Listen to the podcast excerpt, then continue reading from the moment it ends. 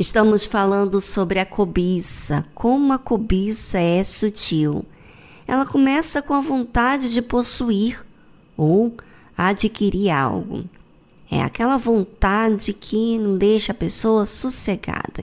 Enquanto o seu desejo não é cumprido, ela não sossega. Vive pensando naquilo que quer e às vezes um sentimento de vingança ela tem, enquanto não dá o troco pelo mal que sofreu, não sossega. Faz da sua vida um inferno, porque seu alvo é matar, cometer o homicídio. Quantas mortes, quantas pessoas são assassinadas diariamente em todo o mundo?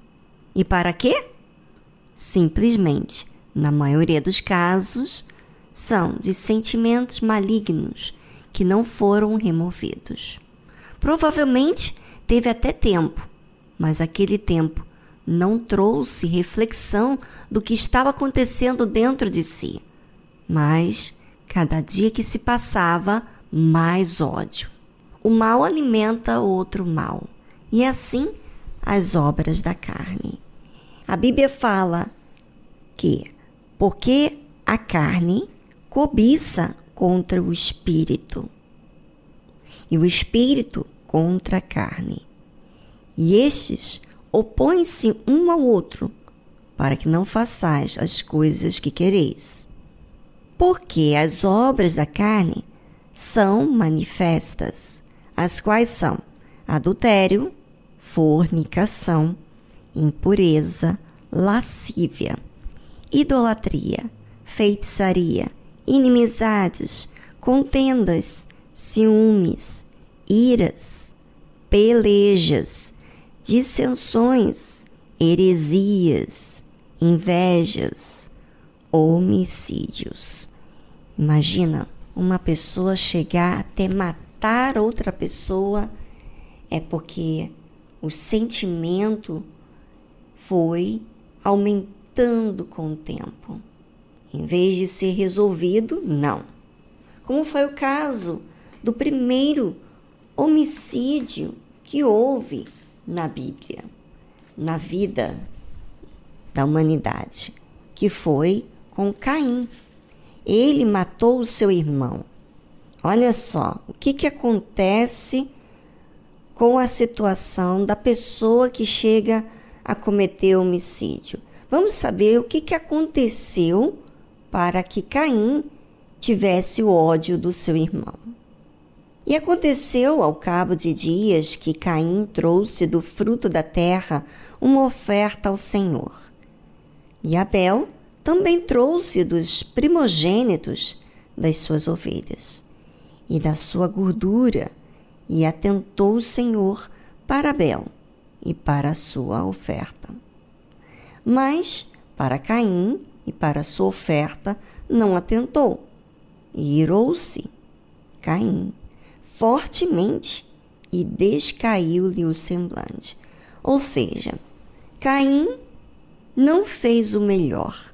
Ficou chateado que Deus não aceitou, não atentou para a sua oferta. Então ele irou-se. Quer dizer que você não faz o que é certo e você fica irado?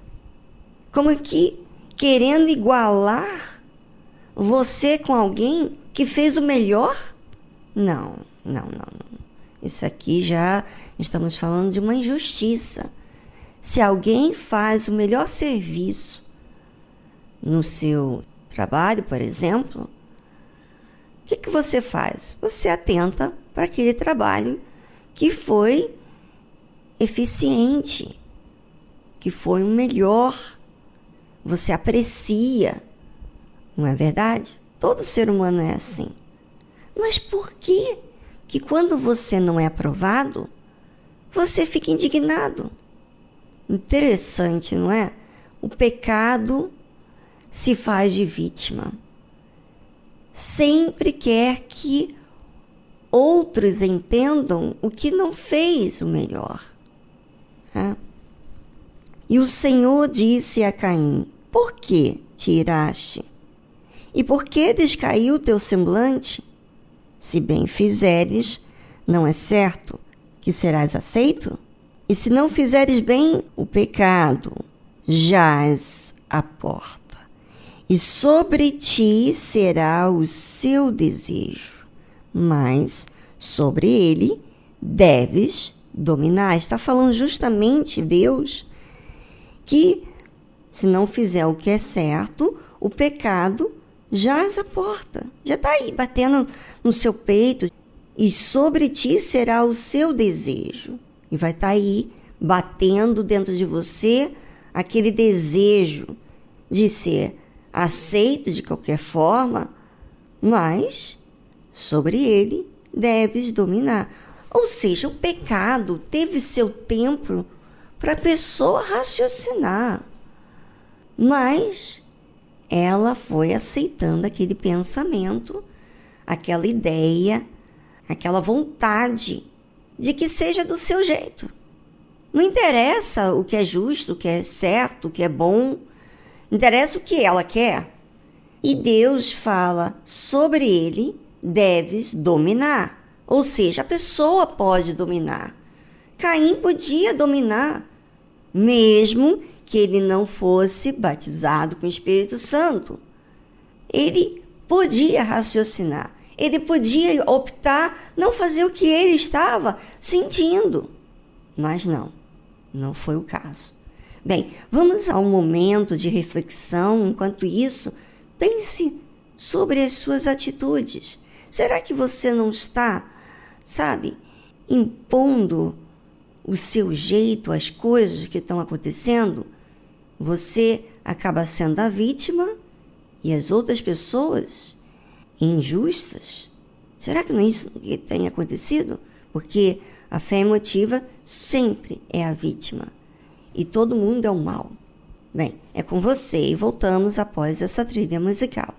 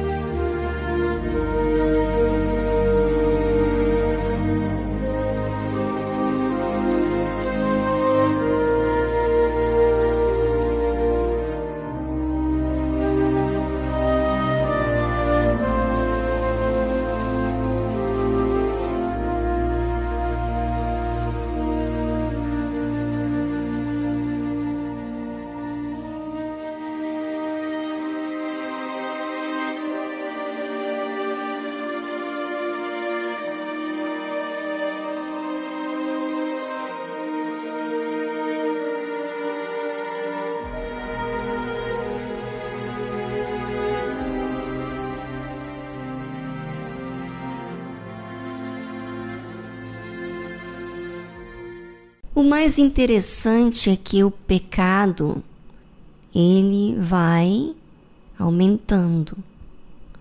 O tempo vai passando e aquilo vai crescendo dentro da pessoa, porque ela não domina. Ela não observa como algo que está lhe influenciando para o mal muitas das vezes. Se você escolhe o mal, você escolhe o diabo, você convida o diabo na sua vida. Mas se você escolhe o bem, você convida Deus, você escolhe Deus. E falou Caim com seu irmão Abel, e sucedeu que, estando eles no campo, se levantou Caim contra o seu irmão Abel e o matou. Veja o tempo e ele carregando aquela mágoa, aquele ressentimento maligno. E disse o Senhor a Caim: Onde está Abel, teu irmão? E ele disse: Não sei. Sou eu guardador do meu irmão? Olha só, pessoa faz errado, dá qualquer coisa de presente para o Criador. Depois fica chateado que não foi aceito. E depois mata o seu irmão e Deus pergunta. Incrível, porque Deus fala com Abel. Aliás, Deus fala com Caim. Deus fala com Caim. Falou com Caim antes dele matar, ensinando para ele. Mas o que, que ele fez? Guardou o que não presta, focou no que ele queria. Ele não deu importância ao cuidado de Deus. Ele queria que queria se vingar. E conseguiu. Depois que ele fez, Deus de novo fala com Caim: Onde está Abel, teu irmão? E ele disse: Não sei. Sou eu guardador do meu irmão? Ou seja, eu sou babá? O senhor está querendo que eu fique cuidando do meu irmão? Quer dizer, revoltado com Deus. Faz o que é errado, depois mata e depois fica chateado quando Deus pergunta do seu irmão. E Deus pergunta justamente para que ele tivesse a oportunidade de dizer: Olha, eu errei. Só que ele ainda estava na defensiva. Muito na defensiva. É, a cobiça é assim. Tem as suas defesas, tem os seus pensamentos, seus argumentos, tem resposta para tudo. E Deus não pode fazer nada para o ser humano que insiste em fazer a sua própria vontade. Ele tem o livre-arbítrio. Então, ele escolhe, sabe? A cobiça tem levado a muitas pessoas a cometerem erros e o pior é que tem, como diz a Bíblia aqui, que a, as obras da carne, elas são manifestas, são evidentes. Elas estão aí. Tem sinais que tá mal a pessoa, mas ela não aceita. Ela continua olhando para a sua cobiça. Ou seja, a cobiça quer o que não é para ela e não atenta para o que ela precisa, que é de Deus, que ela precisa mudar, que ela não pode ser levada pelo que ela sente, que ela pode optar. Ou seja, a cobiça não deixa a pessoa sossegada, nem depois que cumpre o seu desejo e nem antes.